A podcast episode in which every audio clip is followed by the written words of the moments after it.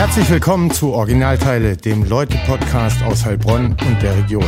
Vom Autozentrum Hagelauer mit Gastgeber Robert Mucha.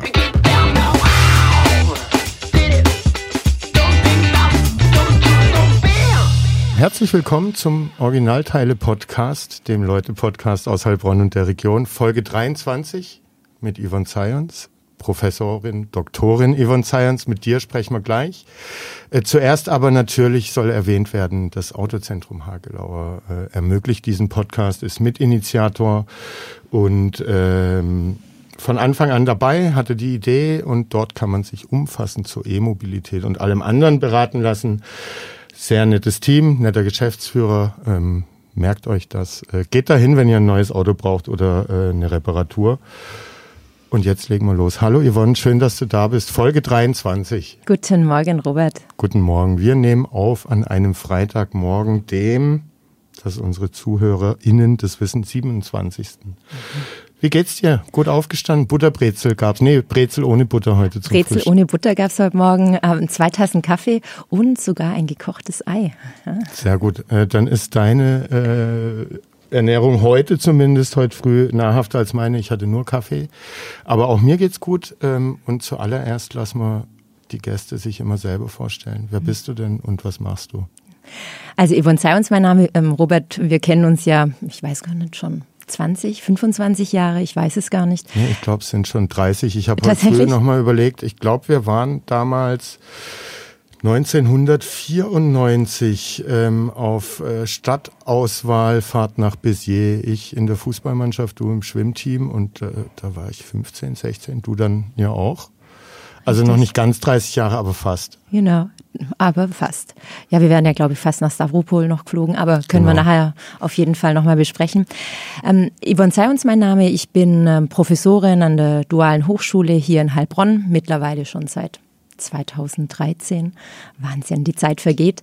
Und äh, bin ziemlich aktiv, mache äh, sehr viel Hochschulpolitik, mache sehr viel Forschung und ja, und bin ganz glücklich mit meinem Job hier in Heilbronn. Mhm. Und ursprünglich kommst du aus Laufen, das ist deine Heimat, oder? Ja, geboren bin ich witzigerweise in Rheinland-Pfalz, wo ich auch später studiert habe. Ähm, Waren deine Eltern da im Urlaub und du wolltest früher raus? Oder? Nee, mein Vater hat in Karlsruhe an der Uni studiert und äh, ich glaube, es war damals auch schon Wohnungsnot in Karlsruhe und dann haben sich meine Eltern dazu entschieden, in Rheinland-Pfalz äh, zu leben. Ähm, bin in Kandel geboren, ähm, also gar nicht so weit auch entfernt vom Elsass. Und wir sind dann später nach Heilbronn gezogen, hier bin ich auch in den Kindergarten gegangen und bin dann zur Einschulung tatsächlich dann, oder meine Eltern sind zur Einschulung nach Laufen gezogen. Dort ähm, bin ich dann auch aufs Gymnasium und danach in die weite Welt. Ähm, und wie war es Großwerden in Laufen? Ähm, mhm. wahrscheinlich war es jetzt noch nicht so ein krasser Schnitt aus der Stadt, dann raus aufs Land äh, zu ziehen. Äh, welche Verbindungen hast du zu Laufen und Erinnerungen an deine Jugend? War es eine gute Jugend oder hat es dich dann schon auch immer nach Heilbronn reingezogen? Naja, sagen wir mal so, bis äh, 16 würde ich sagen, war Laufen optimal. Also toll eingebunden in die Weinberge. Es, äh, ein kleiner Ort, der aber alles hatte, zu dem Zeitpunkt zumindest. Wir hatten alle Schularten, wir hatten viele Vereine und dann aber mit dem Älterwerden und ich glaube so im Teenager-Dasein was dann so immer brauchte man einen Bus oder einen Zug oder äh, um nach Heilbronn zu kommen. Also es war etwas schwierig oder meine Eltern haben mich natürlich Hast du gefahren. 80er Führerschein? Nein, Nein, das durfte ich nicht. Ich wollte immer einen Vespa-Führerschein machen. Meine Schwester durfte es dann später. Ist ja immer so das erste Kind, da wird immer irgendwie noch maßgeregelt und äh, dann beim zweiten, die dürfen es dann. Ähm, nee, durfte ich nicht. Das habe ich mir immer irgendwie gewünscht und ähm, ja, meine Eltern haben dann einfach gesagt, nein, das geht nicht. Und meine Eltern, muss ich auch sagen, haben mich sehr oft gefahren, ob es später in Schwimmverein oder oder meine anderen Hobbys, die ich hatte. Also da war, da war das wirklich immer ganz praktisch. Mhm. Und äh, wo bist du dann in Heilbronn äh, losgezogen als Jugendliche? Der Klassiker Laube oder warst du in Clubs unterwegs äh, oder eher auf den Straßenfesten und Weindörfern? Ja, ich, also ich weiß ja, dass du früher öfters, glaube mal im Om warst, ja, genau. zumindest. Ähm, also ich glaube, ich war auch einmal im Om, das ist schon äh, sehr lange her. Ich eher so ein bisschen so Techno-Szene oder äh, du hast, glaube ich, immer so ein bisschen Haus, Haus, Haus haben wir es ja. genannt damals. Ja. Ähm, Ähm, ich war eher auf den Weinfesten natürlich unterwegs. Ich war auch im, im Green Door. Ich habe, ähm, glaube ich, auch mit 18 angefangen in ja, einer Bar ähm, in Heilbronn zu kellnern und Wo? Enchilada? Äh, nee, im Charivari tatsächlich okay. und da habe ich zumindest mal drei Jahre gekellnert, gekellnert und äh, dann hatten wir oder auch da mal ein halbes Jahr im Encounters, ich weiß gar nicht, ob man das noch kennt. Das ist das äh, ehemalige Titty Twisters. Also mhm. man hat dann versucht so eine Art Nachtbar zu machen. Und ähm, also kein Club, sondern wirklich eine Bar, die eben bis nachts um drei auf hatte. Hat nicht ganz so funktioniert zu dieser Zeit. Ich glaube, heute wird das Konzept ganz gut passen. Mhm. Und ähm, ja, das war so, das waren so ja, ich, meine Kneipenbars, wo ich unterwegs war. Also klar, ich habe immer gearbeitet am Wochenende, freitags und samstags, meistens dann auch noch sonntags. Danach sind wir immer in Screen Door. Und später kam vielleicht dann auch mal das Creme, ich weiß es gar nicht. Also zumindest kann ich mich noch erinnern, ich war in, ich sag mal, in den 20er Zeiten ähm, schon auch mal im Creme, kann aber nicht sagen, ob ich da mhm. schon studiert hatte oder nicht. Und, und, wieso hat die Gastro, hast du dann als Studentin auch noch äh, Nebenjobs in der Gastro gehabt oder nur hier in Heilbronn die drei Jahre? Nee, ich war tatsächlich, ich habe am Anfang äh, in Stuttgart an der Uni studiert und in der Zeit, also das waren drei Semester, habe ich tatsächlich auch noch in Heilbronn gejobbt, also nach wie vor im Charivari. Und als ich dann aber weitergezogen bin nach Trier, dort habe ich dann weiter studiert, ähm, habe ich eine wissenschaftliche Hilfstätigkeit angenommen. Mhm. Also, Und dann hat die Gastro dich verloren. Genau, dann hat die Gastro mich verloren. Okay. Ähm, du hattest vorher kurz angerissen, dass du äh, auch durch deine Hobbys irgendwie stark eingebunden warst in der mhm. Jugend. Äh, Schwimmen haben wir schon kurz gehört. Du warst mhm. Leistungsschwimmerin. Äh, ich weiß, dass du jetzt Ballett tanzt und Schach spielst, glaube auch noch. Waren das auch damals schon deine Hobbys oder ähm, warst du ein Pferdemädchen und hast noch nee. geritten oder sowas? nee, überhaupt nicht. Also ich bin, glaube ich, mit acht Jahren, würde ich mal sagen, in Schwimmverein eingetreten hier in Heilbronn. Und ich schwimme tatsächlich heute noch, äh, jetzt in der Neckarsulmer Sport oder bei der Neckarsulmer Sportunion. Und ich habe das nie aufgegeben. Das ist wirklich das Hobby, was ich, ich liebe es. Ich liebe Wasser. Ich, äh, ich mag das Element und auch einfach, es ist super gelenkschonend, jetzt vor allem, wenn man älter wird. Also ich mhm. finde es äh, ganz toll. Ähm, aber ich habe auch schon, würde sagen, vielleicht mit sechs, sieben Ballett angefangen. Ähm, damals in Laufen noch. Jetzt mache ich es immer noch, tatsächlich. Und, äh, damals wolltest du das selber oder haben deine Eltern dich da so ein bisschen hingezwungen und du hast dann festgestellt, es macht Spaß? Schwimmen und Ballett. Ich glaube, Ballett, das ist ja immer so der Traum jedes Mädchens, ähm, das anzufangen. Deshalb glaube ich, kann mich gar nicht mehr so richtig dran erinnern, war das schon ein Wunsch auch meinerseits, den ich an meine Eltern rantragen habe. Mhm. Ähm, ich möchte Ballett machen. Ähm, Schwimmen war, glaube ich, auch so eine Entwicklung. Ich habe Schwimmen gelernt. Ich glaube, war gar nicht zu untalentiert. Dann haben meine Eltern gesagt, Mensch, dann lass uns doch das irgendwie weiter probieren. Ähm, Laufen gab es damals noch keinen Schwimmverein. Wir haben ja auch kein Hallenbad. Und von daher sind wir dann mm, immer nach Heilbronn gefahren. Irgendwann war es dann so weit, dass ich fünfmal die Woche trainiert habe. Dann waren meine Eltern schon ganz schön beschäftigt. Das heißt, mein Freundeskreis, ähm, zu dieser Zeit waren natürlich vor allem auch die Schwimmer, weil wir waren natürlich auch täglich zusammen. Am Wochenende waren die Wettkämpfe. Und parallel dazu, und das, das kam ähm, dadurch, dass mein Vater ähm, auch ein guter Schachspieler ist, auch heute noch Schach spielt, habe ich ich glaube schon auch zu Grundschulzeiten die Schachregeln kennengelernt und dann war ich ähm, auch in der Schach AG schon auf dem Gymnasium, obwohl ich eigentlich noch in der Grundschule war, weil klar die Verbindungen waren da über meinen Vater, der Schachlehrer der von der Schach AG war befreundet mit meinem Vater und äh, von daher bin ich da auch beigeblie dabei geblieben und habe 1985, das werde ich nie vergessen, da habe ich dann das erste Turnier gespielt und äh, habe das gewonnen. Das, äh, ja, und dann bin ich da irgendwie dabei geblieben. Also, mhm. Immer noch? Ich bin immer noch im Verein, mhm. ähm, aber jetzt eher passives Mitglied. Ich habe dann eine Zeit lang in der zweiten Bundesliga in Stuttgart auch gespielt, äh, in der Frauenmannschaft. Aber es ist ein sehr zeitintensives Hobby. Schwimmen ja auch, oder? Ja, aber so eine Schachpartie, also erstmal die Vorbereitung, dann kann eine Schachpartie eben fünf bis sechs Stunden dauern. Mhm. Ähm, dann sonntags immer die Wettkämpfe und das äh, und auch mit Vor- und Nachbereitung ist es zeitintensiver als Schwimmen. Okay. Ähm, gerade hört sich so an, dass wenn du früh Sachen angefangen hast, du auch dabei geblieben bist bis jetzt, ähm, oder hast du auch Sachen sein lassen? Gute Frage, Robert.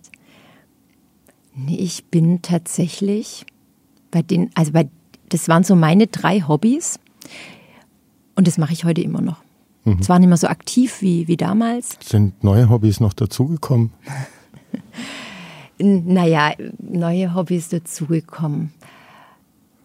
Also sportliche Hobbys. Ich habe dann eine Zeit lang ähm, Yoga ähm, zu Hause auch gemacht. Ich habe ein Spinningbike. Das ähm, mache ich auch ab und zu. Gerade jetzt in der Corona-Zeit ganz praktisch, als die Bäder geschlossen waren und ähm, Ballett nur noch online ging. Aber natürlich sind ähm, auch das Thema Wein ist ein Thema, was mich äh, sehr umtreibt und interessiert. Das ist schon auch für mich ein Hobby geworden. Klar, ich mhm. habe jetzt ein Forschungsprojekt oder wir haben ein Forschungsprojekt dazu, aber wir machen auch privat relativ viele Weinproben. Wir haben mhm. dann immer Mottos. Ich habe dann dazu den Fragebogen entwickelt. Wir machen danach immer eine Evaluation. Also das hört sich jetzt sehr wissenschaftlich an, ist es aber echt sehr gesellig und wir lernen auch dabei, was ähm, jeder präsentiert zu seinem Wein. Wir haben immer verschiedene Rebsorten. Was ist dein Lieblingswein aus der Region hier oder der Stadt? Mhm. Ohne dass du dann äh, andere äh, nicht gut findest, äh, aber wer sticht da raus? Mhm. Welche? Also ich kann jetzt gar nicht sagen, das Weingut, das trinke ich immer. Also ich bin da ähm, sehr divers unterwegs, aber ich finde Wildmuskat ähm, eine ganz leckere Weinsorte. Das macht das gerade am Alienhof. Mhm. Ähm, aber ansonsten trinke ich gern eben Sauvignon Blanc. Ich ähm, trinke auch gern Chardonnay. Früher tatsächlich liebend gern Muscatella. Da hat es, also witzig, wie sich auch so die Geschmäcker äh, äh, dann äh, verändern. Ich weiß nicht, wie das bei dir, da, wie das bei dir Früher ist. Früher Bier. Und äh, nie Wein? Ja, auf dem Weindorf gezwungenermaßen und dann aber ähm, war ich klassischer Wirkungstrinker. Also Qualität war da nicht entscheidend. Gern auch mal irgendwas Babsüßes aus dem Aldi mit aufs Weindorf geschleppt, äh, dass man halt was dabei hatte und am Ende der Pegel gestimmt hat, wenn man, man ist ja dann weitergezogen ins mhm. Om oder äh, mhm. Intershop, Teddy Twister später, mhm. was auch immer. Ähm, äh, das kam ein bisschen später so, dass, dass ich jetzt lieber Wein als Bier fast trinke oder öfter zumindest. Ähm, Trocken oder lieblich? Trocken. Mhm. Und auch eine Lieblingsrebsorte? Nee, eben auch kreuz und quer mhm. ähm, und oft nach Etikett kaufen. Mhm. Ja, spannend. Aber ähm, ne, wenn ich mich so zurückerinnere, äh, damals auf dem Weindorf, also das ist schon sehr, sehr lange her, Kaiserstraße Zeit, ähm, mhm. äh, da hat mir das ganze Zeug eigentlich nicht geschmeckt. So, man hat's halt runtergekippt und ähm, ich weiß nicht, ob das auch äh, einhergeht, entweder mit dem mit der Qualitätssteigerung äh, jetzt der hiesigen Winzer oder dass einfach meine Geschmacksknospen im Alter irgendwie da äh, ein bisschen reifer geworden sind. Aber Wein von hier schmeckt mir mhm. inzwischen und das konnte ich als Jugendlicher mhm. nicht sagen. Ähm, ja. ja. ich glaube, das ist beide, beides ist, mhm. der, ist der Fall. Und ich glaube, da laufen ganz unterbewusst auch Prozesse ab, dass man natürlich jetzt die Region kennt, man weiß Wein zu schätzen und es spielt schon auch eine, eine Rolle, mhm. wenn man dann Wein trinkt. Also auch wenn man das gar nicht so, wenn man sich auch gar nicht so bewusst darüber ist, tatsächlich. Ja, bestimmt. Mhm. Ähm, jetzt haben wir die Jugend äh, in Heilbronn nach dem Abi. Wir wollten noch erzählen, mhm. obwohl äh, wir kennen uns lange, aber äh, so richtig kennengelernt haben wir uns eigentlich dann äh, erst in den 2010er Jahren. Äh, mhm. Vorher waren wir auf denselben Partys, die Freundeskreise haben sich überschnitten und man wusste halt, man ist Sportler mhm. und äh, hat diese Fahrt irgendwie da zusammen gehabt. Ähm, also so kamen wir dazu, wie, wie, wie, das war nach Béziers damals. Mhm. Hast du noch Erinnerungen äh, daran? Also das muss drei oder 94 gewesen sein. Es waren Leichtathleten dabei, weiß ich. Turner? Turner Fußballer, Fußballer Schwimmer, Volleyballer, glaube ich, ne? Genau. Also es war so eine Mini-Olympiade mit vier Partnerstädten. Hast du noch Erinnerungen da, daran? Ähm, ja, auf jeden Fall. Also natürlich auch, weil ein paar Fotos einfach existieren oder auch Zeitungsartikel. Mhm. Du hast die ja auch. Ähm, es, ich erinnere mich gut dran, wie wir unsere Trainingsanzüge bekommen haben. Also so die ja, Ausstattung, den genau. habe ich heute noch tatsächlich. Da liegt irgendwie, ich ziehe ihn zwar nicht mehr an, aber er ist irgendwie Hinten noch. stand Heilbronn, Heilbronn drauf. Genau. Der war von Adidas, so dunkelblau. Ah, genau, grün, hellgrün, glaub, ja, genau. Ja, richtig. Ja, Und äh, ich kann mich erinnern, dass wir Taube gegessen haben. Ich weiß nicht, kannst du, unser allererstes Abendessen war Taube. Das weiß ich nicht mehr. Ich Das weiß, wir waren untergebracht in so einem alten Chateau, das Genau. eine Jugendherberge war oder so, Genau. wo die Heizungen nicht wirklich Genau, funktioniert haben. richtig. Es war äh, so feucht, kühl Mhm. irgendwie. Also die Nächte waren ging so, aber natürlich war man halt da so eine so eine Truppe, hat sich gegenseitig bei den äh, Wettkämpfen besucht und unterstützt. Ich kann mich auch noch so ein bisschen an die Busfahrt erinnern, äh, was natürlich auch da mit äh, 50, 15-Jährigen, ähm, diese, die da zusammen als Heilbronn-Auswahl unterwegs sind. Das war schon lustig auf jeden Fall. Aber sag mal, haben wir da eine vordere Platzierung erreicht? Ich kann mich gar, an, so, an das kann ich mich tatsächlich nicht Ich mehr erinnern. also wir hätten normal drei Spiele gehabt. Das letzte ist ausgefallen wegen Wetter. Das war gegen die Spanier, die auch die stärksten waren. Also da haben wir so ein bisschen Glück gehabt und wir haben, ich glaube, gegen da war eine russische Auswahl dabei. Mhm. Gegen die haben wir unentschieden gespielt und gegen die Franzosen gewonnen oder sowas, ähm, aber lang nicht so hoch wie die Spanier. Also wir hätten gegen die Mhm. Spanier wahrscheinlich verloren. Aber wie ihr jetzt beim Schwimmen abgeschnitten habt und die Volleyballer und so weiter, weiß ich gar nicht. Mhm, Und insgesamt, ich habe keine, Keine Ahnung. Ahnung. Aber es war Aber wir tolle- haben ja. Heilbronn gut repräsentiert. Ja, und es sagen. war auf jeden Fall ein tolles Erlebnis. Und ich kann mich erinnern, Robert, ich weiß nicht, ob du äh, da auch schon dann in der Auswahl warst. Ein Jahr vorher wären wir eigentlich nach Stavropol ähm, Mhm. geflogen und dann wurde es kurzfristig abgesagt. Ja, ich weiß auch nicht mehr genau warum. Entweder war dann in der Sowjetunion, Russland gerade so die Übergangsphase und man wusste nicht genau, wie die Situation dort ist. Das wäre so ein Zehn-Stunden-Flug über Moskau gewesen, irgendwo so mitten rein nach Russland. Äh, Da wäre ich auch dabei gewesen, äh, habe mich auch schon gefreut und war tatsächlich arg enttäuscht, dass das nicht geklappt hat, äh, weil ich das damals auch einfach gern gesehen hätte. Ne? So Russland kannte ich aus Rocky 4. Ähm, und äh, wollte gucken, ob das tatsächlich da so aussieht. Also, ja, schade, dass das nicht geklappt hat. Ja, Ja. das stimmt. Aber kommen wir weiter äh, so zu deinem Werdegang. Mhm. Gastro, dann äh, studieren gegangen, Stuttgart, Trier, später glaubt noch Frankfurt. Genau. Was hast du studiert und Mhm. äh, was wolltest du damals werden? Hattest du so einen Berufswunsch? Warst schon immer Professorin, Dozentin, Mhm. Lehrende oder hat sich das irgendwann später entwickelt? Also die Professur hat sich definitiv ähm, erst später entwickelt. Ähm, zu Beginn habe ich ja erstmal was Ingenieurwissenschaftliches studiert. Mein Vater hatte ein Unternehmen. Es war immer irgendwie so klar, ich übernehme das. Und ich hatte da auch Lust drauf. Also ich war gut in Mathe. Was habt ihr da gemacht? Also mein Vater ist Vermessungsingenieur und das habe ich dann auch Geodäsie und Geoinformatik in Stuttgart studiert, erstmal drei Semester. Und es hat sich eigentlich schon Ende des zweiten Semesters herauskristallisiert, dass das Fach nichts für mich ist. Mm, Die Kommilitonen waren toll, ähm, aber das Fach eben nicht. Und die, die Uni war gut. Ähm, vielleicht lag es auch daran, dass ich nicht ausgezogen bin. Also ich Warst bin, du Heimschläferin Ich war auch? sozusagen Heimschläferin. Das ist auch für Stuttgart irgendwie so ein Stück weit typisch. Es ist wirklich eine Pendler-Uni. Und was natürlich dazu geführt hat, dass ich abends jetzt nicht immer in Stuttgart war. Ich bin dann natürlich zurückgefahren. Ich habe natürlich noch meine Hobbys gehabt, meine Freunde von der Schule. Also das war wahrscheinlich auch ein Grund, wa- warum ich gesagt habe, hm, das passt nicht. Und dann hatte ich tatsächlich, ich weiß nicht, ob du noch die Zeitschrift Unicum kennst äh, Ja. oder was, vielleicht war es auch Audimax. Also es gab ja zwei so Zeitschriften, die da auslagen an der Uni. Und da wurde so ein Studiengang vorgestellt an der Uni Trier, ähm, Wirtschaftsgeografie, Betriebswirtschaftslehre, Kulturanthropologie. Und dachte ich, Mensch, das hört sich ja ganz toll an. Wusste da zu dem Zeitpunkt gar nicht, wo Trier überhaupt liegt. Äh, ähm, ja. Und äh, habe mich dann dort beworben zu Beginn des dritten Semesters, wo ich noch in Stuttgart war.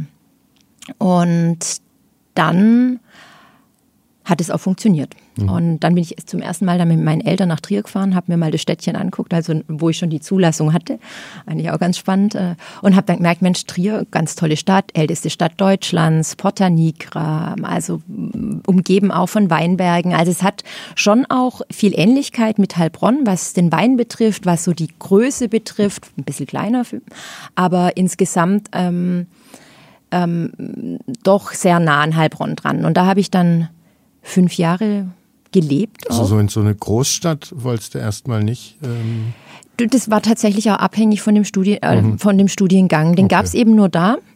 Und ich hatte zwischenzeitlich auch mal, wie gesagt, im zweiten Semester, wo ich noch in Stuttgart war, überlegt, ob ich dann vielleicht Jura mache in Heidelberg, war da auch mal bei der Studienberatung. Aber ich war auch tatsächlich unsicher. Eine Suchende. Ja, eine Suchende und ich war immer so fokussiert auf Ingenieurwissenschaften und auf einmal so, oh, das ist es nicht und was jetzt? Mhm. Und, äh, und es kam mir dann irgendwie ganz recht, dieser Studiengang, weil ich schon immer interessiert war an Kulturen, dachte aber immer, ja, mit, mit wenn ich Kulturwissenschaften studiere, hm, was mache ich denn dann später? Und es war auch eine schwierige Zeit, muss man ganz klar sagen. Als ich fertig war, 2004, hm, waren die Jobaussichten nicht rosig. Und dann ähm, hatte ich nach dem Studium wirklich auch überlegt, ähm, was mache ich denn jetzt? Ähm, bleibe ich an der Uni? Und es war auch tatsächlich eine Option, weil ich bemerkt habe, dass mir wissenschaftliches Schreiben liegt. Mhm. Mir, mir, mir, gefällt es, mich in Themen einzuarbeiten, wirklich da auch vertieft dran zu arbeiten, Zeit zu haben, ähm, mich in die Thematik einzulesen, auch mich weiterzubilden. Das war wirklich so was, wo ich dachte, wow, das, das kann ich mir gut vorstellen. Meinst du, sowas hast du irgendwie durch deine sportlichen Hobbys so ein bisschen mitbekommen? Also Schach ist ja nichts, was man so nebenher erledigen kann und wenn, man muss das Spiel tief verstehen. Mhm. Ähm, Schwimmen ist ein sehr zeitaufwendiger Sport ähm, und Ballett weiß ich jetzt nicht, kann ich mir mhm. aber auch vorstellen, bis man richtig auf den Zehenspitzen stehen kann, äh, dauert es auch länger als einen Monat. Ähm, also das sind ja alles Hobbys, wo man sich reinfuchsen äh, und reinarbeiten muss, um sie zu beherrschen. Ähm, mhm. Ist wahrscheinlich bei allem so, aber mhm. meinst du, daher kommt dann vielleicht das Faible auch fürs wissenschaftliche Schreiben und sich tief in Themen reingraben? Boah, ob da jetzt so eine tatsächliche Korrelation besteht, kann ich gar nicht so sagen. Was ich sagen kann, ist, dass durchaus Schach mich auch gelehrt habe, ähm, Dinge in die Tiefe tatsächlich zu betrachten, auch ruhig zu bleiben mhm. und mich drauf auf Dinge zu konzentrieren. Mhm. Ähm, ich habe schon immer einen Ehrgeiz, woher der kommt, weiß ich nicht. Vielleicht müsste ich da auch wirklich einen Schritt auch manchmal zurückgehen der war auch dann während dem Studium schon relativ stark, ja, dass ich dachte, ich muss da noch und muss noch das machen. Dann war ich irgendwie vom Forschungskreis Tourismusmanagement äh, im Vorstand und habe dann noch Studien gemacht. Also es war, ich war immer irgendwie, ich habe das gebraucht, so diese ich, totale Auslastung und mhm. äh, mich da auszupowern. Ob es jetzt tatsächlich meine Hobbys waren, die mir oder wo ich, wo mir oder wo ausschlaggebend waren, dass ich mich mit Dingen in die Tiefe beschäftige, kann ich, kann ich nicht sagen. So richtig. Okay, aber du hast gemerkt, wissenschaftliches Schreiben liegt Das liegt mir, das liegt mir. Äh, dann könnte man auch an der Uni bleiben. Genau, aber es war natürlich auch zu der Zeit schwierig, irgendwie eine Stelle an der Uni zu bekommen. Also es läuft ja dann meistens so über, man bekommt ähm, eine Stelle als wissenschaftliche Mitarbeiterin, promoviert in der Zeit. Und in Trier war es nicht möglich. Mhm. Also ich hatte einen relativ guten Abschluss, ähm, ähm, habe dann auch versucht, mich äh, wirklich erstmal weiter weg zu bewerben, also weiter weg in Deutschland. Also ich habe dann mich in Berlin beworben, in Dortmund an der Uni, also auf Stellen, aber auch immer schwierig, weil man kommt ja meistens immer nur an die äh, zu, rein in die Unis ähm, als wissenschaftliche Mitarbeiterin, wenn man dort irgendwie studiert hat, mhm. einen Kontakt hat zu einer Professorin, zu dem Professor. Ähm, das hat also am Anfang auch nicht so ganz funktioniert und dann habe ich erstmal angefangen zu arbeiten. Bin also dann wieder zurückgezogen ähm, hier in die Region, habe in Stuttgart gearbeitet, ähm, habe auch eine tolle Stelle bekommen in der Außenwirtschaftsförderung, ähm, also Baden-Württemberg international, war mhm. dann dort in Chile, in Brasilien. Eine tolle Zeit und habe aber gemerkt, dass ich immer noch Lust hatte, mich mit Dingen in die Tiefe zu beschäftigen. Mhm und habe dann mich wieder beworben an der Uni und es hat dann in Frankfurt tatsächlich geklappt.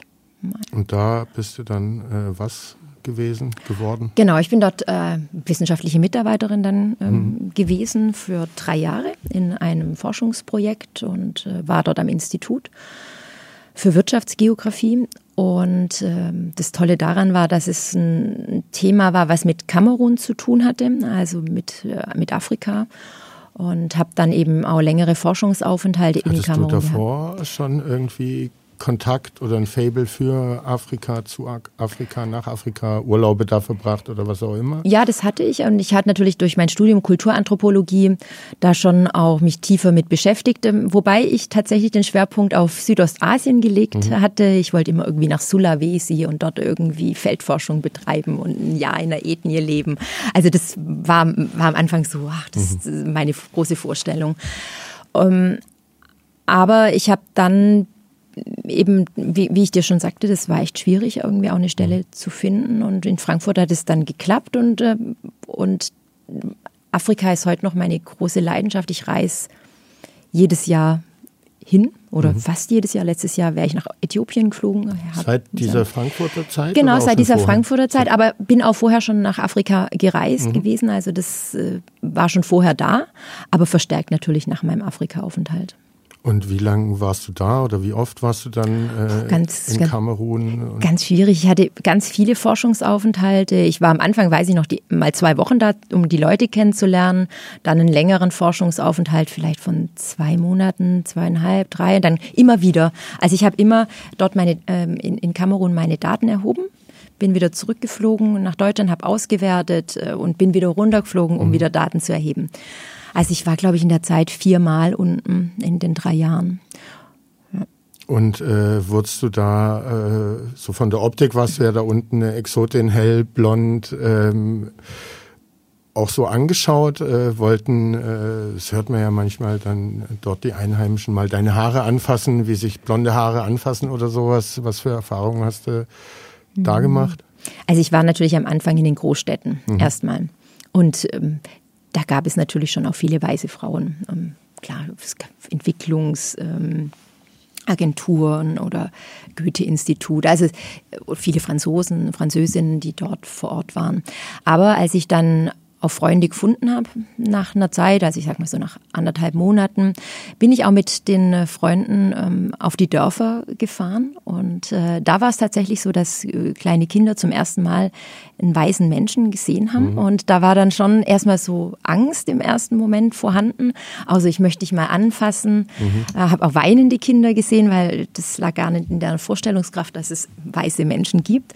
Ähm, aber ich habe in der Zeit gar keine schlechten Erfahrungen mhm. gemacht, überhaupt nicht, äh, was jetzt meine Hautfarbe angeht. Ja, ich habe ja auch eher so im afrikanischen Umfeld, wenn es um sowas mhm. geht, so von positivem mhm. Rassismus äh, mhm. sozusagen äh, eher gelesen. Also ja, man will mal mhm. fühlen, wie sich so Haare anfassen oder so, aber wird nicht, äh, also negativer Rassismus kennt jeder, ähm, dass es da so ein bisschen umgedreht wird. Also mhm. die Erfahrung hast du auf dem Land dort gemacht, gemacht, genau. Mhm. Warst du schon mal in Afrika? Äh, Tunesien, das zählt nicht. Ne?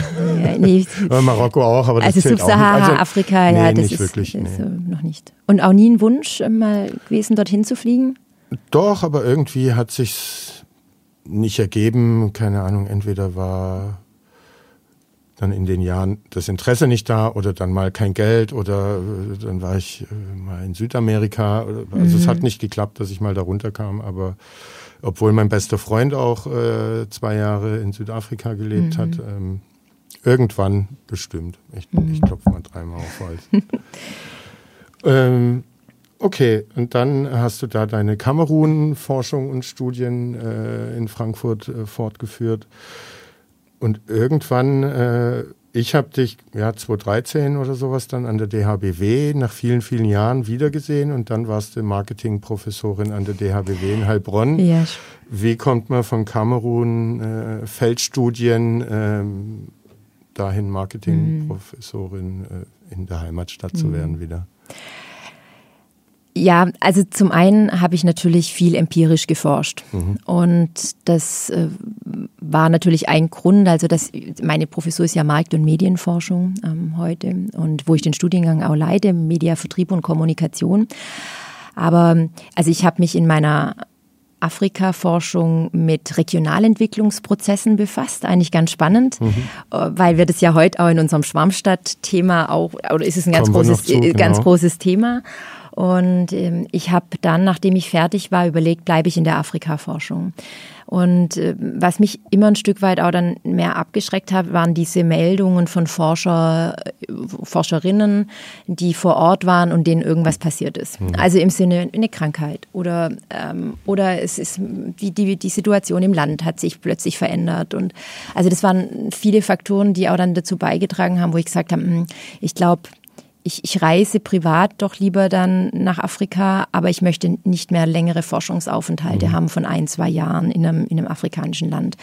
Und dann hat sich die Möglichkeit aufgetan, tatsächlich ein Forschungszentrum aufzubauen, ähm, ein Zentrum für empirische Forschung, damals noch an der Dualen Hochschule in Stuttgart. Das habe ich dann auch gemacht, ähm, noch nicht als Professorin und habe dort dann fünf Jahre ganz viele Industrieprojekte auch gemacht. Also mhm. ich habe dann äh, auch in der Beratung noch parallel gearbeitet, habe dort viel ähm, auch mit Eye-Tracking-Forschung zu tun gehabt, äh, viel industrielles Marketing gemacht ähm, und dann kam es letztendlich zur Professur. Ich habe gesehen, dass es in Heilbronn tatsächlich äh, hier eine äh, Professur zu besetzen gab und habe es einfach mal probiert. Also es war jetzt gar nicht so, dass ich sagte, ich möchte wieder zurück nach Heilbronn. Mhm. Ähm, aber die Professuren in Deutschland, äh, also kann man sich jetzt auch nicht aussuchen. Mhm. Ähm, Wenn es halt irgendwo in Augsburg, Würzburg irgendwas gewesen wäre, dann wäre es eben dort gewesen. Es war halt die Duale Hochschule in Heilbronn. Und so ein Bewerbungsprozess, das zieht sich ja bis zu einem Jahr. Also mhm. das heißt, ich habe dann wirklich sogar noch, es war länger als ein Jahr. Ich glaube, ich glaube, das erste, die, die, den, mein Berufungsvortrag, den hatte ich im Juli gehalten, an meinem Geburtstag sogar, mhm. noch 2012. Und ich habe dann am 1. Oktober 2013 hier in Heilbronn angefangen. Okay. Mhm. Und äh, dann auch das erste Mal unterrichtet oder das schon in Stuttgart oder auch schon in Frankfurt, äh, mhm. weil irgendwann, äh, ne, zumindest als ich dich dann kennengelernt habe, standst du schon äh, vor Studenten und hast mhm. denen äh, Sachen beigebracht. Mhm. Wann hat das angefangen? Das hat tatsächlich schon angefangen ähm, in Trier, weil ich mhm. habe, ähm, ähm, ich war dann Tutorin für, für jüngere Studierende wobei das ja nicht wirklich unterrichten ist. Es, ähm, aber ich habe in Frankfurt ist immer eine wissenschaftliche Mitarbeiterschaft mit äh, einem kleinen Lehrauftrag verbunden. Also man möchte natürlich die Leute auch heranführen ähm, an die Wissenschaft oder an das wissenschaftliche Lehren. Und das, äh, da habe ich dann Pro-Seminare gemacht. Also mhm. nicht im noch keine Hauptseminare, so nach dem Vordiplom, also Pro-Seminare. Und dann während der Zeit in Stuttgart habe ich relativ viel Vorlesungen dann gehalten. Und schon. das hat von Anfang an Spaß gemacht oder ähm, war das erstmal abschreckend für dich, äh, da vor einer Klasse zu stehen mhm. ähm, oder vor einem Seminar mhm. oder eine Vorlesung zu halten? Abschreckend nie. Also das mhm. ist ja heute ein ganz großer Teil meines, mein, meines Jobs, also die Lehre und das mache ich auch mit Leidenschaft und, ähm, und auch in der Präsenz vor allem mit mhm. Leidenschaft. Mhm. Das war jetzt eher ein bisschen schwierig die letzten anderthalb Jahre. Ähm, aber aller Anfang ist schwer. Und es war sicherlich auch für mich schwierig. Also ich, es ist anders, wie wenn man jetzt zum Beispiel Lehrerin ist. Man wird darauf vorbereitet, didaktisch. Äh, und als Professorin wird man eher so ein Stück weit auch ins kalte Wasser geworfen. Ich, Kennst du ja. ja, das kannte ich. Im anderen Kontext ein bisschen, ja.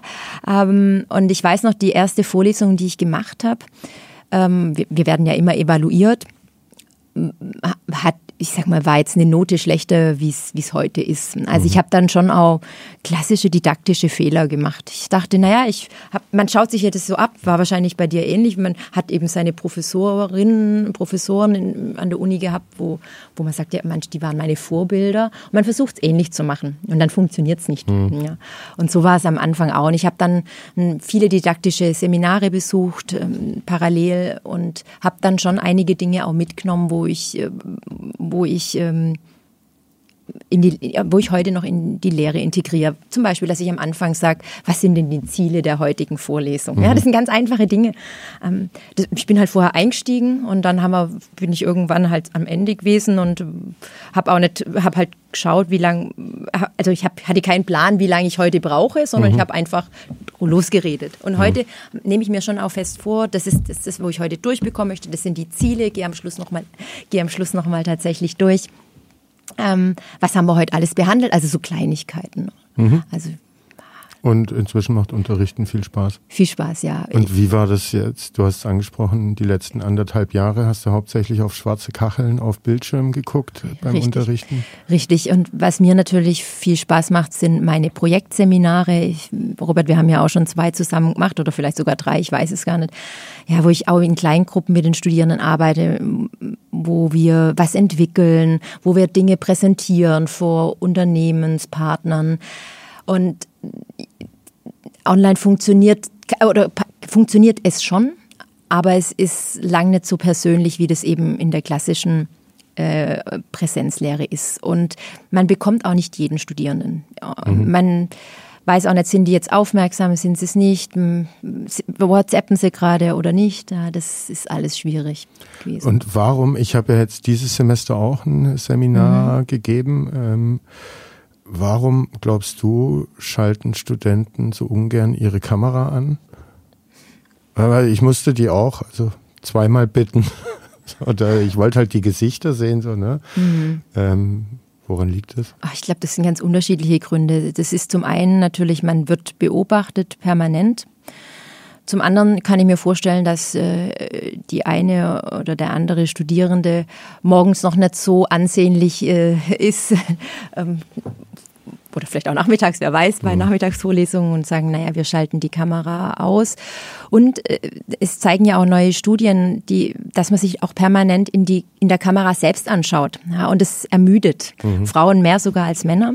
Und das sind natürlich Gründe. Und man ist auch irgendwann müde. Also ich, ich weiß nicht, Robert, wie es dir so ergangen ist jetzt die letzten anderthalb Jahre. Ich habe natürlich die Online-Vorlesungen. Dann hat man ganz viel von Telefon, ist auf einmal in Videokonferenzen gelandet. Ähm, und man ist permanent unter Beobachtung. Man weiß natürlich auch nicht, guckt die Person jetzt mich an mhm. bei, bei 20 Leuten oder jemand anderes. Also das ist, äh, also kostet, äh, kostet viel Aufmerksamkeit und mhm. zehrt, finde ich auch. Also ich bin jetzt ganz froh, wenn wir im September wieder in die Präsenz gehen. Also ich habe es ein bisschen mitbekommen bei dir, dass du äh, teilweise von morgens bis abends irgendwie vorm Bildschirm ja. saßt, äh, von Vorlesung, Seminar zu Termin, Konferenz, irgendwie was. Ähm, das habe ich das habe ich halt einfach in mhm. meinem mhm. Berufsalltag nicht, deshalb kann ich das äh, gar nicht sagen, aber ich kann mir vorstellen, dass es ermüdet. Dann hast du das alles von zu Hause gemacht oder konntet ihr hier an die Hochschule mhm. kommen und aus eurem Büro äh, die Sachen auch mhm. halten? Äh, ist ja vielleicht auch nochmal mhm. ein Unterschied, ob man von zu Hause am Frühstückstisch irgendwie den Laptop stehen hat und unterrichtet oder doch an seinen Arbeitsplatz dann mhm. fährt. Wie hast du es gemacht? Ich war mehr zu Hause. Ich wohne in Heilbronn ähm, und konnte aber auch in der Corona-Zeit äh, jederzeit in mein Büro. Mhm. Ich war ein oder bin ein bis zweimal die Woche trotzdem immer reinkommen, aber ich habe die Vorlesungen eher zu Hause gemacht. Mhm. Lag daran, dass natürlich mein Festnetztelefon da war. Ich war da, irgendwie habe ich mich an der Hochschule immer ein Stück weit ähm, nicht gestört gefühlt. Das ist das falsche Wort, aber dann hat mal wieder jemand an die Tür geklopft, auch wenn wenig los war. Aber mhm. die Leute, die dann da waren, die haben versucht irgendwie den Kontakt zu halten, Telefon, was auch immer. Ablenkung war da weitaus mehr da als das zu Hause bei mir der Fall war. Es war mhm. auch ruhiger. Also ich würde sagen, die Vorlesung habe ich zu Hause gemacht, aber ich war immer, wie gesagt, ein, zweimal die Woche da und habe auch hier, aber nur die Konferenzen eben wahrgenommen. Du hast vorher kurz erzählt, äh, als äh, Studentin äh, war so Vollauslastung, was, mhm. was du gebraucht hast, äh, was du genossen hast. Ähm, jetzt bist du an der DHBW mhm. und hast, äh, bist auch immer noch unter Vollauslastung. Mhm. Was machst du denn da alles? Du bist in irgendwelchen Senaten, Gleichstellungsbeauftragte, hast zig Projekte, lehrst auch noch. Erzähl mal alles. Äh, ich kann mir das immer alles gar nicht merken. Gut, ein Großteil ist natürlich auch meine, sind meine Vorlesungen und ähm, zu einer Hochschulprofessur gehört natürlich auch immer Forschung. Also wir haben ein großes äh, Weinforschungsprojekt, Weinoma nennt sich das, ähm, wo es um die Marktpositionierung geht von alkoholfreiem und alkoholreduziertem Wein. Das ist ein Vierjahresprojekt, wo wir mit einem großen Team auch zusammenarbeiten. Und dann natürlich unser Schwarmstadt-Projekt. Ich äh, bin die Verantwortliche für unser Eye-Tracking-Labor hier an der Dualen Hochschule, wo ich auch immer wieder Studien durchführe.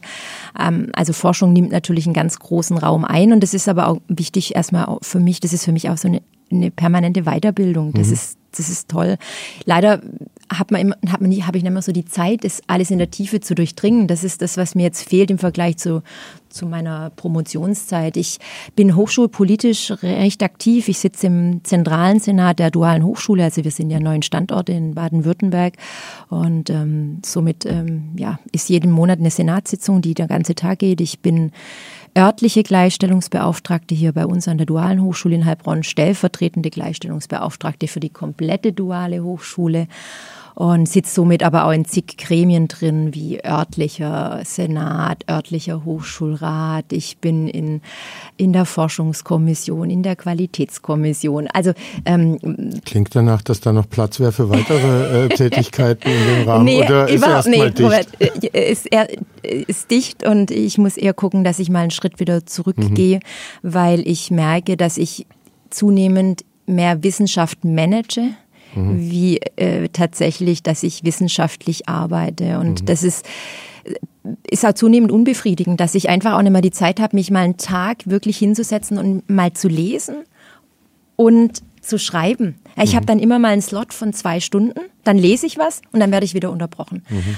Und und ich will jetzt nicht sagen, die Administration frisst mich auf. Ja, das, so schlimm ist es noch nicht, aber ich merke, dass ich halt einfach mehr Zeit viel, in Anspruch ja viel so Projektmanage mache und das und das koordiniere und und ähm, da muss ich in Zukunft auch ein bisschen an mir arbeiten, weil äh, mir liegen auch viel, also meine Projektchen mit meinen Studierenden, das ist halt auch ein Herzensprojekt, was ich jedes Jahr irgendwie versuche. Ich war auch mit meinen Studis mal schon zweimal in Indien oder ähm, in Serbien, also wo ich auch versuche, die Studis rauszubringen, raus, äh, rauszubringen und ähm, auch, dass sie andere Studierende kennenlernen, andere Kulturen kennenlernen. Ich, das ist doch das, Robert, ich weiß nicht, wie du das siehst, aber für mich hat, äh, haben meine vielen Reisen, meine Auslandsaufenthalte mir manchmal mehr gebracht als, äh, ja, als, als jedes Lehrbuch, als jede Vorlesung. Also, ja, erleben und mh. selber erfahren ist dann doch mh. immer noch mal was anderes als drüber lesen oder äh, sich was anschauen äh, auf einem Bildschirm. So ist es, ja. Ein Projekt hast du jetzt, glaube ich, gar nicht genannt, äh, das dir aber auch sehr am Herzen liegt. Ich meine jetzt noch nicht das Schwarmstadt-Projekt, ah. sondern Woman. Äh, worum geht's denn da? Da bist du auch sehr engagiert und ich weiß, dass dir das tatsächlich äh, ein sehr wichtiges Projekt ist. Genau. Erzähl mal kurz. Also ich als Gleichstellungsbeauftragte habe ich nicht nur Woment als Projekt, das vielleicht auch mal vorneweg. Du kannst das dich ja mein das, was am meisten Aufmerksamkeit. Ja, vielleicht oder mein Zeit. Kalender, ähm, den ich zusammen entwickelt habe mit äh, mit einer Kollegin hier aus der Gleichstellung, also mein Role Model Kalender. Ähm, aber Woment, das ist ein, ein Kooperationsprojekt, was äh, bei, unter dem, bei Wissensstadt ähm, e.V. läuft und von der Dieter Schwarz Stiftung unterstützt wird. Und ähm, es ist ein Mentoring-Programm für Studierende und wo wir als DHBW Heilbronn partizipieren. Für Studentinnen. Äh, äh, ne? Genau, ja. genau, für Studentinnen, ja. Für Studentinnen und äh, wo wir als DHBW Heilbronn partizipieren, die Hochschule Heilbronn, ähm, jetzt in den, in, im nächsten Jahr dann auch die TUM und das CAS. Ähm, also wir wollen versuchen, in dieses Programm ähm, Studentinnen auch von, von allen Institutionen am Bildungscampus reinzubringen. Und das ist ein Jahresprojekt. Das heißt, wir ähm, arbeiten ein Jahr lang mit 30 Studentinnen zusammen aus den unterschiedlichen Institutionen. Die bekommen einen, eine Mentorin an die Hand oder einen Mentor. Also wir die haben auch kommt aus dem akademischen nee, die, Hochschulbereich also kann, oder aus kann, der Wirtschaft? Oder? Eher ähm, aus der Wirtschaft. Wir mhm. haben auch zwei, die aus dem akademischen Bereich rauskommen, zwei Mentorinnen.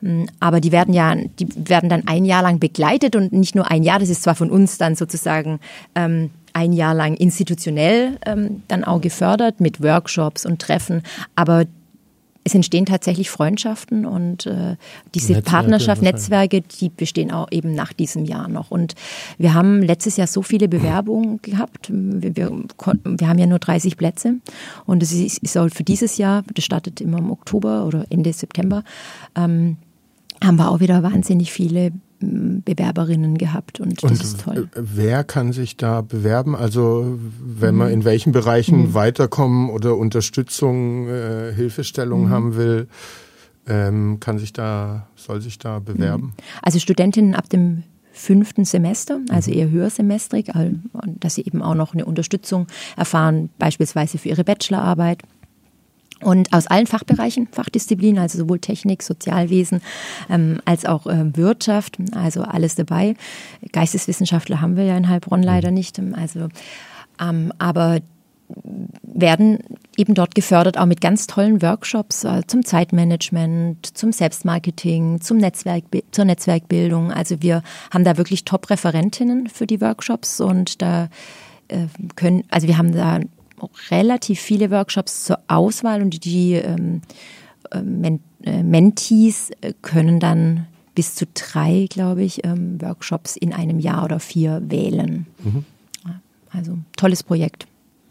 Ein anderes tolles Projekt mhm. ist äh, deine, unsere Schwarmstadtforschung. Äh, erzähl doch kurz, worum es bei der Schwarmstadtforschung geht. Eigentlich, Robert, musst du da anfangen, weil eigentlich ist es ja von dir initiiert worden, dieser Begriff oder be oder du bist mit dem Begriff an mich herangetreten, weil ich bin natürlich auch aus dem, in dem Bereich Stadtentwicklung ähm, relativ viel unterwegs gewesen in der Vergangenheit. Und da kamst du ja, ich weiß gar nicht, war das 2017 17 auf mich zu. Vielleicht kannst du da kurz einführen. Ich glaube, weil du kamst ja mit dem Begriff und dann haben wir gemeinsam eben die Studie, die zwei Studien ähm, umgesetzt. Dann erzähle ich, ich habe Anfang 2017 habe ich zwei Meldungen aus der Heilbronner Stimme mhm. aufgeschnappt. Ähm, die eine war so sinngemäß, dass jedes Jahr 2000 18 bis 24-Jährige, glaube ich, die Stadt Heilbronn verlassen, wegziehen. Ähm, und die andere war wenig später, dass Referendare, äh, äh, also Lehrer, mhm.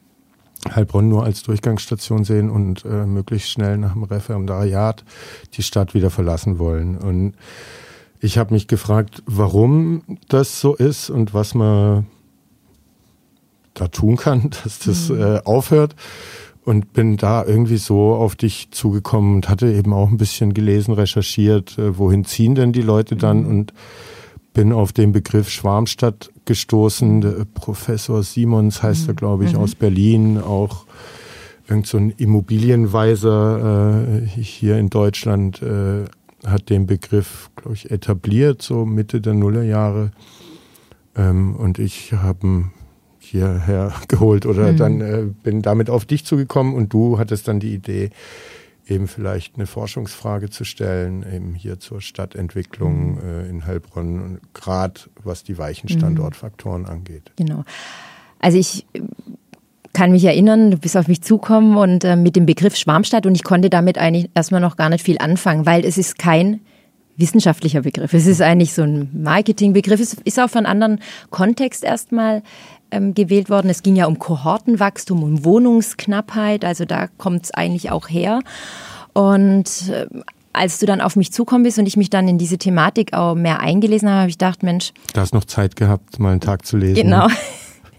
Ähm, da, da, wär, da besteht Potenzial. Und da können wir in Heilbronn was umsetzen und ähm, auch uns die Frage stellen, warum ist Heilbronn noch keine Schwarmstadt? Also warum kürzt noch nicht zu den 30 Städten, ähm, wo eben junge Menschen einfliegen wie Schwärme und dann eben hoffentlich bleiben? Ähm, und ähm, dann haben wir die erste Studie aufgesetzt mit einem Fragebogen, der 30 Minuten ging, also echt sportlich. Mhm. Haben eine Online-Befragung gestartet und haben den breit gestreut und haben über 1000 Rückläufer gehabt. Was und teilnehmen durften nur Städter und Bewohner aus dem Landkreis richtig, Heilbronn. Ne? Genau. genau.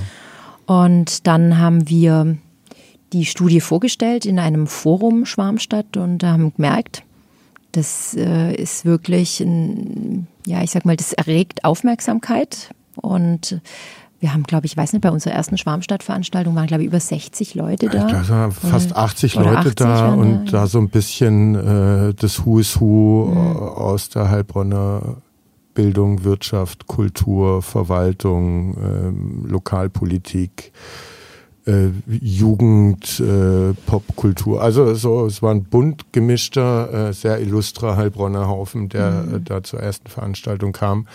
Und man hat gemerkt, oder ja, wir haben gemerkt, das ist ein Thema, das in Heilbronn relevant ist und relevanter wird. Mhm.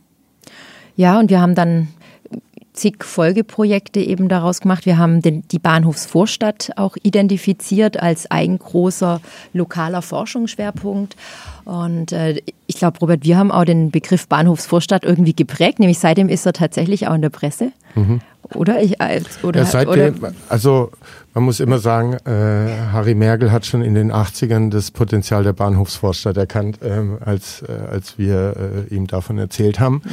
Ähm, mag sein, dass es dann ein bisschen in Vergessenheit geraten ist und äh, wir jetzt wieder darauf aufmerksam wurden. Aber ja, für uns war die Bahnhofsvorstadt eben das, äh, der Bezirk in Heilbronn, äh, der so ein Kiezpotenzial äh, hat, mhm. sei es aufgrund der Architektur und der Baustruktur, die sehr divers ist, also von noch tatsächlich Gründerzeitbauten bis hin zu neuer Architektur und dazwischen der 50er Jahre Nachkriegsbarock, von den Bildungseinrichtungen, die da sind, von der Wirtschaftsdiversität, Dienstleister, Gastronomie, ähm, ist da ganz viel.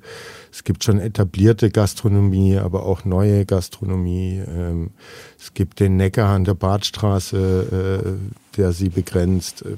Also ja, da haben wir dieses Potenzial gesehen. Jetzt die Maschinenfabrik, früher Olga ist da, das Wilhelm Weiblinger Haus. Äh, für mich auch noch die Theresienwiese und das Frankenstadion, äh, wenn man es ein bisschen weiter fasst. Also tatsächlich ein Bezirk, der alle Zutaten hat, äh, ja, so ein Kiez, ein lebendiger Kiez zu werden, mhm. der, das haben wir ja dann oder du in unserer Forschung rausgefunden, ähm, dass so dieses lokale Branding ähm, durchaus was ist, was dann überregional ausstrahlt und auf diese jungen Menschen oder die Aufmerksamkeit im besten Fall der jungen Menschen mhm.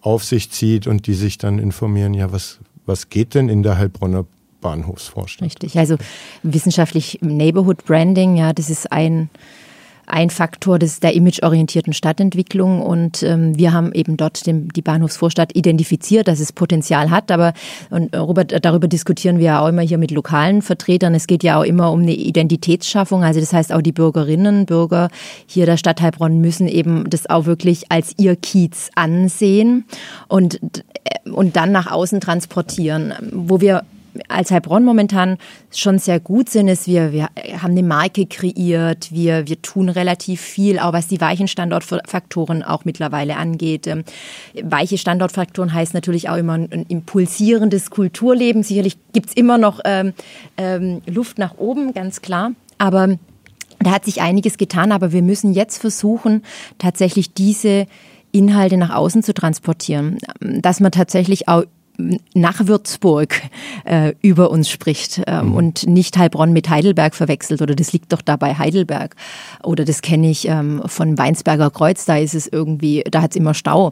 Also so, äh, da müssen wir besser werden und ich glaube, wir sind momentan an einem guten Punkt. Wir haben hier mit der Wissensstadt und mit den vielen Bildungsinstitutionen, auch mit dem KI-Förderprojekt, das wir jetzt in Heilbronn haben. Ähm, auch die neue Kulturkonzeption. Genau, Kulturkonzeption, Stadtkonzeption. Also es passiert relativ viel. Wir sind in der Wirtschaftswoche beim Städteranking, ähm, bei, ähm, bei der Dynamik bei, auf Platz drei deutschlandweit. Das muss man sich mal überlegen, Heilbronn wo 44 auch komplett zerstört worden ist. Das müssen wir uns einfach auch nochmal ins Gedächtnis rufen. Wir haben nicht die tollen Prachtbauten ähm, wie eben andere Städte, vergleichbare Städte. Und äh, es passiert was. Aber es äh, muss auch noch viel getan werden. Und da versuchen wir mit unserem Schwarmstadtprojekt, wir haben, Robert, vielleicht kannst du auch gleich noch was sagen. Ähm, wir haben ja ein bisschen, äh, wir, wir haben versucht, eine Plattform zu finden, wo wir tatsächlich Projekte bündeln können. Mit dem Verein für Zukunftsvision ist uns das jetzt gelungen, wir beide im Vorstand und hoffen, dass wir in der Zukunft da noch Impulse, weitere Impulse setzen können. Genau, da sprechen wir gleich noch ein bisschen äh, mehr drüber. 2017 die erste Studie genau. und äh, da haben wir auch abgefragt die allgemeine Gesamtzufriedenheit äh, mit der Stadt Heilbronn und da kam eine äh, sehr mausgraue 3,2 raus ja. bei über 1000 Teilnehmern. Mhm. Hat im Rathaus nicht jedem gefallen, die Note, ähm, spiegelt aber dann vielleicht doch die Realität von 2017 äh, wieder. Und jetzt 2020 haben wir die Studie wiederholt. Ähm, ähnliche Note. vor Corona, wir müssen das nochmal sagen, wir haben die Erhebung vor Corona durchgeführt. Die haben wir vor Corona durchgeführt, genau. Äh, rein in die ersten zwei Lockdown-Wochen, glaube ich. Mhm. Entschuldigung. Ähm, also erstmal sieht so aus, dass da äh, jetzt keine große Zufriedenheitsverbesserung äh, stattgefunden hat. Und dann gibt's aber doch so ein paar Daten, äh, die zeigen, nee, nee, ähm, der Heilbronner ist äh, in den letzten vier Jahren jetzt, äh, da ist schon was passiert, äh, was die Wahrnehmung der eigenen Stadt angeht. Richtig. Also wir haben eine ähnliche Note wieder bekommen für die Gesamtzufriedenheit, müssen aber auch beachten, das war eine Frage, die wir gestellt haben. Und ähm, wir haben natürlich noch ganz viele Fragen gestellt zu unterschiedlichen Bereichen in der Stadt, also ob das nachher zu Arbeiten und Wohnen, Soziales, ähm, was es auch immer war. Und da haben wir natürlich schon auch Verbesserungen bemerkt. Die Buga hat natürlich dem Ganzen auch noch mal einen Schub verliehen. Ähm, wir haben eine Frage auch gestellt ähm, zur Lebensqualität. Und da hat sich die Leben, also die Einschätzung der Lebensqualität in der Stadt und aber auch im Landkreis und da hat sich auch gezeigt, dass sich die erhöht hat. Auch die Frage, würden Sie einem Freund, einer Freundin einen touristischen Besuch in Heilbronn empfehlen? Auch auf diese Frage, Robert. Ähm, ja, Zehn Prozent äh, mehr ja, als äh, die drei Jahre zuvor, ähm, genau. was ja dann schon auch zeigt, dass man irgendwie ein wenig offensiver äh, ja zu seiner Stadt äh, steht und mhm. sie nicht verstecken will und bloß keinen zu Besuch empfangen will, der von weiter weg kommt, ähm, sondern dass man sie inzwischen auch ganz gerne zeigt. Und man muss aber schon auch sagen, natürlich hat man jetzt in den drei Jahren auch viel erwartet ähm, und in Städten funktioniert eben vieles nicht so schnell, wie sich das vielleicht mancher Bürger, manche Bürgerin erwartet. Und ähm, das hat eben auch dann wieder zu zu der, zu der äh, Gesamtnote dann auch mit so einer ähnlichen Gesamtnote geführt wie bei der Studie 2017. Also ich denke, mit der Neckarmeile hat sich, das wurde sehr positiv hervorgehoben, aber auch wieder Punkte wie das Wollhauszentrum, wo wo sehr ambivalent auch wahrgenommen wird. Ja, das, äh, aber doch würde ich sagen, die Mehrheit wünscht sich da eine Entscheidung. Mhm. Ähm, und das sind Punkte, wo einfach die Bürgerinnen sagen, Mensch, da ist nichts passiert. Mhm. Und das ist ja auch so. Und da gibt es eben noch ein paar so Punkte, wo man einfach ein bisschen mehr Dynamik hätte erwarten können von, von verschiedenen Akteuren. Mhm.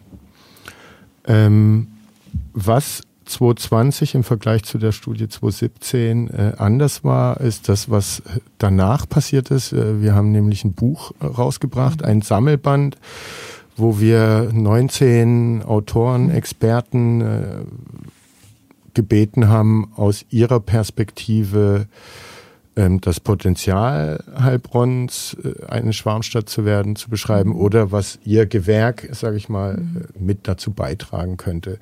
Ähm, was ist für dich, das, äh, da stellen wir natürlich auch nochmal die Ergebnisse beider Studien mhm. vor, vergleichen die. Aber was macht dich, äh, für dich das Buch äh, auch so besonders? Weil es ist, glaube ich, das habe ich von dir erfahren, die erste Publikation, die sich in Deutschland mit Schwarmstadtforschung äh, beschäftigt, mhm. aus so vielen Perspektiven oder irgendwie, du weißt das genauer, ich habe es mir nicht genau gemerkt, aber es mhm. gab sowas noch nicht. Hier. Nee, es gab sowas noch nicht. Das ist die er das erste Sammelband ähm, zu, zu dem Thema Schwarmstadt, wirklich eine wissenschaftliche Verwertung auch dieses Themas und das wirklich exemplarisch an einer Stadt durch, äh, durchpraktiziert oder beziehungsweise auch beleuchtet von verschiedenen Akteurinnen und Akteuren der Stadt. Und äh, wer dieses Buch liest, wird sehen, dass also ne, wir haben da ja. Leute aus Kunst und Kultur, genau. die Artikel geschrieben haben, Richtig. aus der Gastronomie, aus der Wirtschaft, äh, Stabsstelle für Integration, äh, aus der, aus der Bildung, äh, also wirklich mannigfaltig äh, versucht, viele gesellschaftliche Bereiche äh, da Platz haben zu lassen und eben deren Perspektive auch beschreiben zu lassen. Richtig, und jeder sieht es eben aus seiner Perspektive raus ein Stück weit anders, wie Stadtentwicklung funktionieren sollte. Und das macht das Ganze aber auch so, so spannend. Und äh, wer also sich für Stadtentwicklung interessiert, auch für Imageorientierung, wie können wir noch besser werden, wo steht Heilbronn vielleicht auch in zehn Jahren, also der sollte wirklich in das Buch reinlesen Und, ähm, und ich glaube, äh, das ist nicht nur ein Buch, was für Wissenschaftlerinnen, für Wissenschaftler geschrieben ist, sondern auch wirklich für die Bürgerinnen und Bürger. Und, ähm, und dafür haben wir es geschrieben. Also für alle, die ja an der Entwicklung Heilbronns interessiert so sind es, ja. oder an Stadtentwicklung im Allgemeinen, sind auch tolle Fotos und Illustrationen noch Richtig. mit drin. Äh, bekommen kann man das Buch, wir wollen es euch wärmstens ans Herz legen, über äh, den Wissenschaftsverlag Berlin. BVB oder genau. WBV, mhm. ich weiß gar ähm, schreibe ich nochmal in die Show Notes rein. Und wir freuen uns natürlich auch über jeden, der sich das Buch äh, mhm. zulegt. Worüber wir jetzt äh, sprechen können, ist am 23. September mhm. findet, äh, man muss schauen, welche Corona-Bedingungen dann herrschen, mhm. äh, aber machen wir eine Veranstaltung, wo wir das Buch auch nochmal vorstellen, Akteure einladen, Interessierte einladen. Äh, was passiert da? Gut, wir werden auf jeden Fall die Studie vorstellen und dann werden wir auch versuchen, mit den Autorinnen, Autoren, ähm, aber auch natürlich mit Interessierten an der Stadtentwicklung darüber zu diskutieren. Wir haben in der Vergangenheit sehr viele Projekte identifiziert, die angegangen werden können, auch jetzt post-Corona.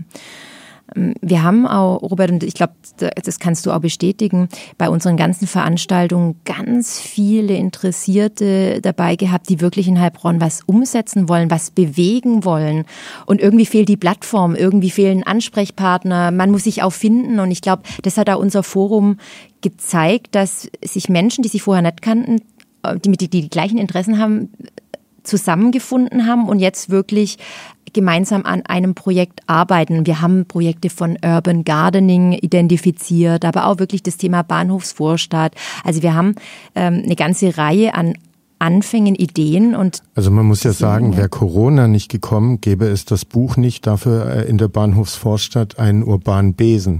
Genau. Ähm, äh, Philipp lacht, aber mhm. tatsächlich äh, haben wir zusammen mit Studenten ein Projekt durchgeführt und die haben ein Konzept entwickelt für ein, äh, ne, das Thema Wein soll in Heilbronn eh äh, stärker gespielt werden und auch die Qualität des Heilbronner Weins und in der Kernstadt fehlt irgendwie auch noch ein junges, zeitgemäßes Weinangebot. Und äh, so haben wir eben mit Studenten ein Konzept entwickelt für einen urbanen Besen in der Bahnhofsvorstadt. Urban Broom. Urban Broom, genau, einfach ins Englische übersetzt.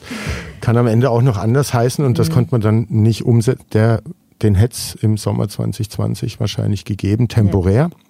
Mhm. Ähm, dann mussten wir was anderes finden, haben uns äh, oder du diesen Sammelband einfallen lassen.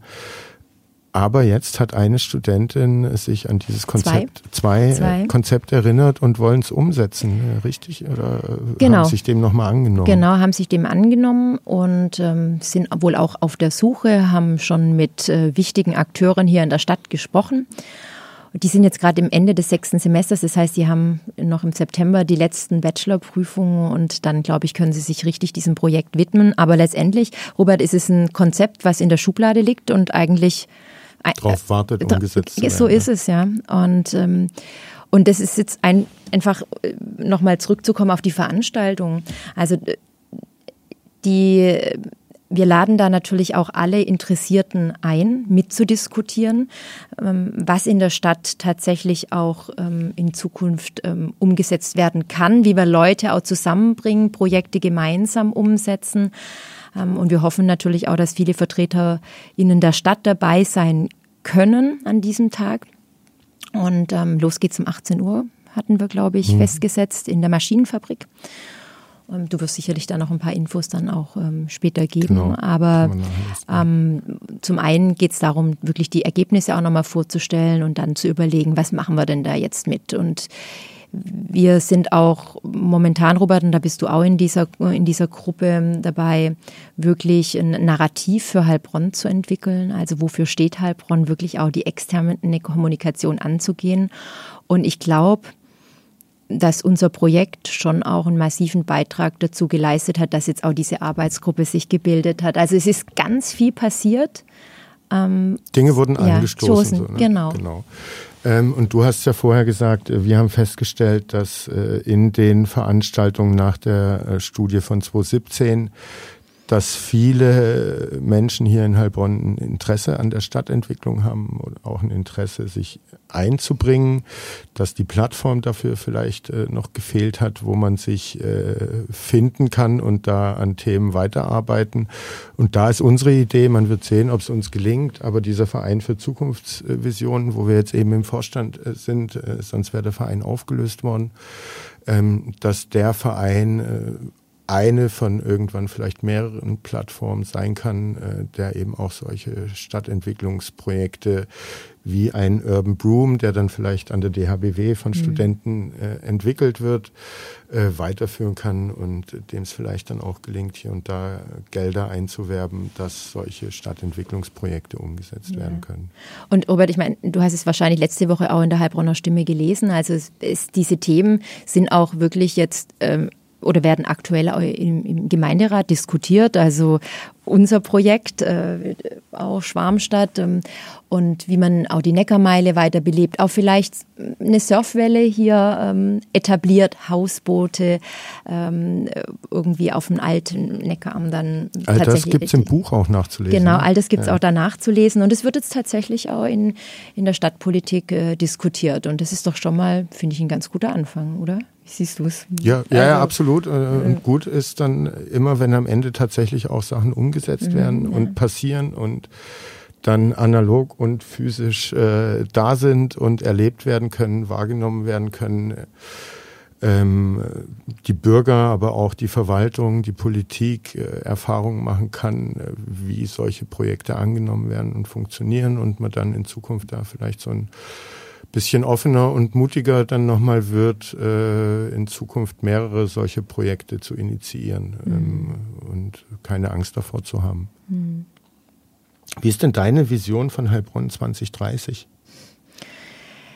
Ich würde mir wünschen, dass wir den. Also man muss auch sagen, mhm. ganz kurz, äh, wir wollen die Studie auch weiterführen, nochmal mhm. wiederholen. Äh, nächstes Jahr ja. im besten Fall. Das wäre dann die dritte Runde. Also es soll, wir drehen da weiter, da mhm. hören wir nicht auf. Aber jetzt deine Vision Heilbronn mhm. 2030, hast du da eine? Mhm. Ich würde mir wünschen, dass wir tatsächlich mehr junge Leute in die Stadt bekommen. Wir haben hier auf dem Bildungscampus und ich meine, ich arbeite hier ich, äh, und von daher bin ich täglich auch, habe mit den Menschen hier auch zu tun, aber mir ist aufgefallen, dass es oftmals, dass wir so eine Insel auch sind, ja, dass ähm, dass die Verbindung manchmal zur Stadt fehlt. Ich würde mir wünschen, dass wirklich in Zukunft eine bessere Vernetzung auch da ist zwischen Campus und aus Sondheim, den dürfen wir nicht vergessen, ähm, und der Innenstadt. Ich würde mir eine Belebung des Neckars wünschen. Ich würde mir mehr individuelle Kneipen und Boutiquen wünschen. Ich würde mir, und das, äh, Robert, äh, auch das Thema Wollhauszentrum, ich würde mir wünschen, dass in zehn Jahren da zumindest mal viel passiert ist.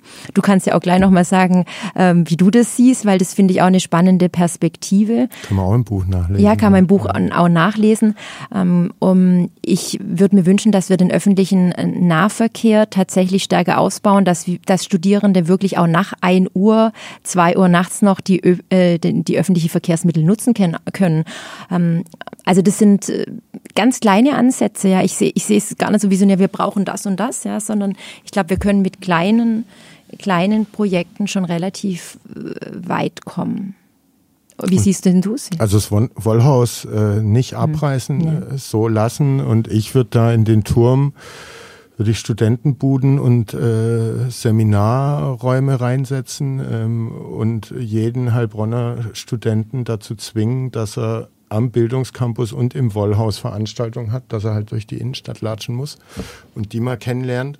Und in den ehemaligen Verkaufsflächen, in den ehemaligen Verkaufsflächen äh, würde ich einmal, äh, wenn es da so eine Koalition gäbe, ähm, gute Ideen subventionieren und da den Raum für geben. Und äh, in den kleineren Parzellen, die gibt's ja im Wollhaus und in den größeren, die würde ich ja, Kunst und Kultur, mhm. KI-Salon, äh, was auch immer mhm. kommt, äh, zur Verfügung stellen, äh, dass da was passiert, ähm, dass da ständig Leben ist, äh, Bewegung in der Innenstadt. Und ich glaube, wenn man dann so in zwei, drei Jahren vielleicht das Corona-Ding überwunden hat und äh, dann Sachen wieder aufpoppen, dass äh, da viel entstehen kann in der Heilbronner Innenstadt. Also Leerstand ist ja nicht Heilbronnens mhm. Exklusivproblem, das haben alle Städte.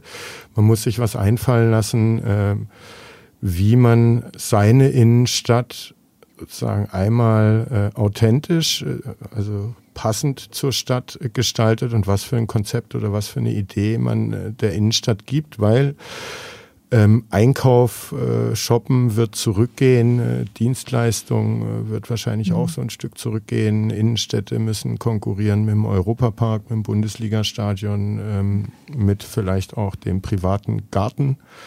Ähm, also man muss da was erleben, man geht da nicht mehr hin, um nur was einzukaufen. Das kriegt man besser und schneller und nach Hause geliefert, mhm. irgendwie online. Ähm, trotzdem ist für uns die analoge Welt extrem wichtig. Begegnung, Treffen, Austausch. Und ich glaube, da hat Heilbronn eine ganz große Chance, seiner Innenstadt ein einzigartiges äh, Label zu verpassen, also mit, ne, was hier in der Wissensstadt oder jetzt mit dem KI-Schwerpunkt, der kommen wird, äh, da liegen die Themen eigentlich, die man in der Innenstadt spielen kann, äh, auf der Straße oder inzwischen auch auf den Schreibtischen äh, so der Verantwortlichen es, ja. hier. Und wenn man sich da einen Ruck gibt, ähm, kann man, glaube ich, in Heilbronn äh, viel, viel bewegen, weil meine Einschätzung oder Wahrnehmung ist auch, dass wenn sich die Heilbronner Bürger mal dann eines Themas angenommen haben, äh, dann wird da auch Gas gegeben und äh, die stehen dahinter und es wird umgesetzt und ähm, ja. Sehe ich genauso. Ich also ich äh, weil du es schon, du hast es schon angesprochen, also Erlebnisorientierung ist ein ganz wichtiger Punkt in den Innenstädten. Also man muss ein Erlebnis schaffen. Wir haben viele Leerstände in der Fußgängerzone.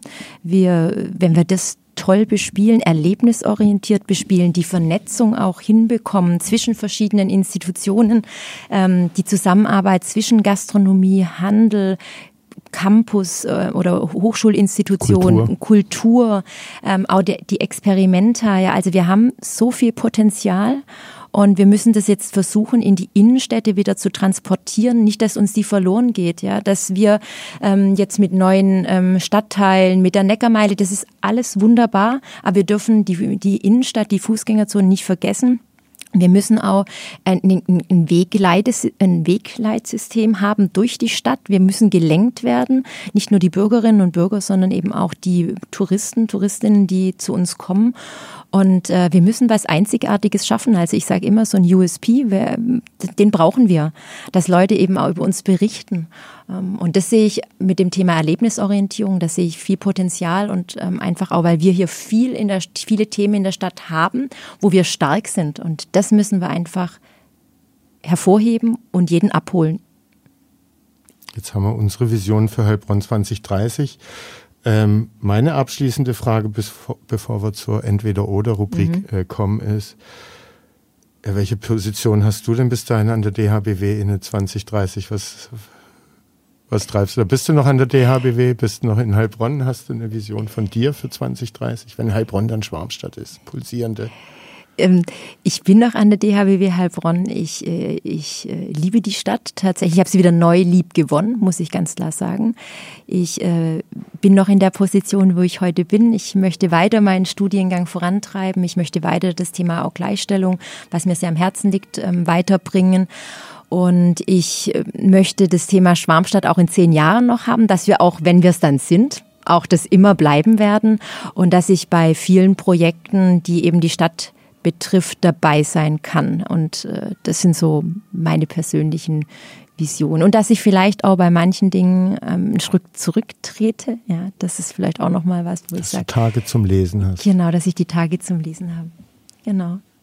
Entweder oder. Mhm. Da kommen wir da jetzt. Da bin ich ja mal gespannt, was jetzt kommt. Studentin oder Dozentin?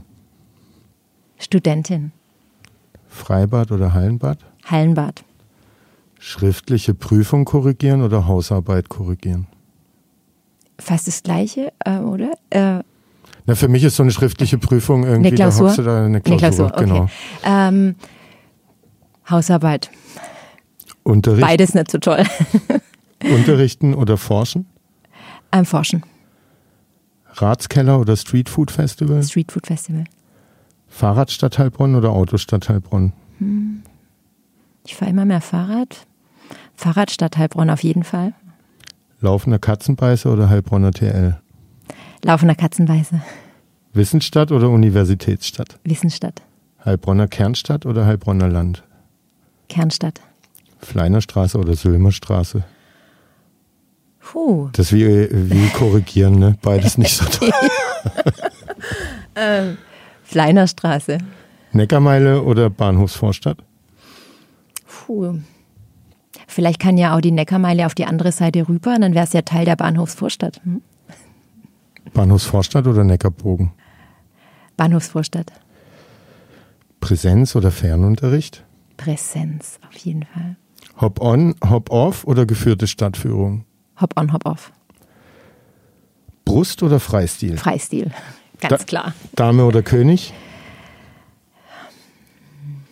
Der König ist eigentlich das wichtig, die wichtigste Figur, aber ich spiele gerne mit der Dame. Springer oder Turm? Turm. Ballett schauen oder Ballett tanzen? Tanzen. Ballettschuhe oder Wanderschuhe? Ballettschuhe.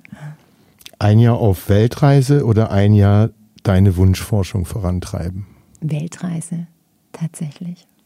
Herzlichen Dank, hat viel Spaß gemacht. Mir auch. Danke, Robert. Tschüss. Ciao.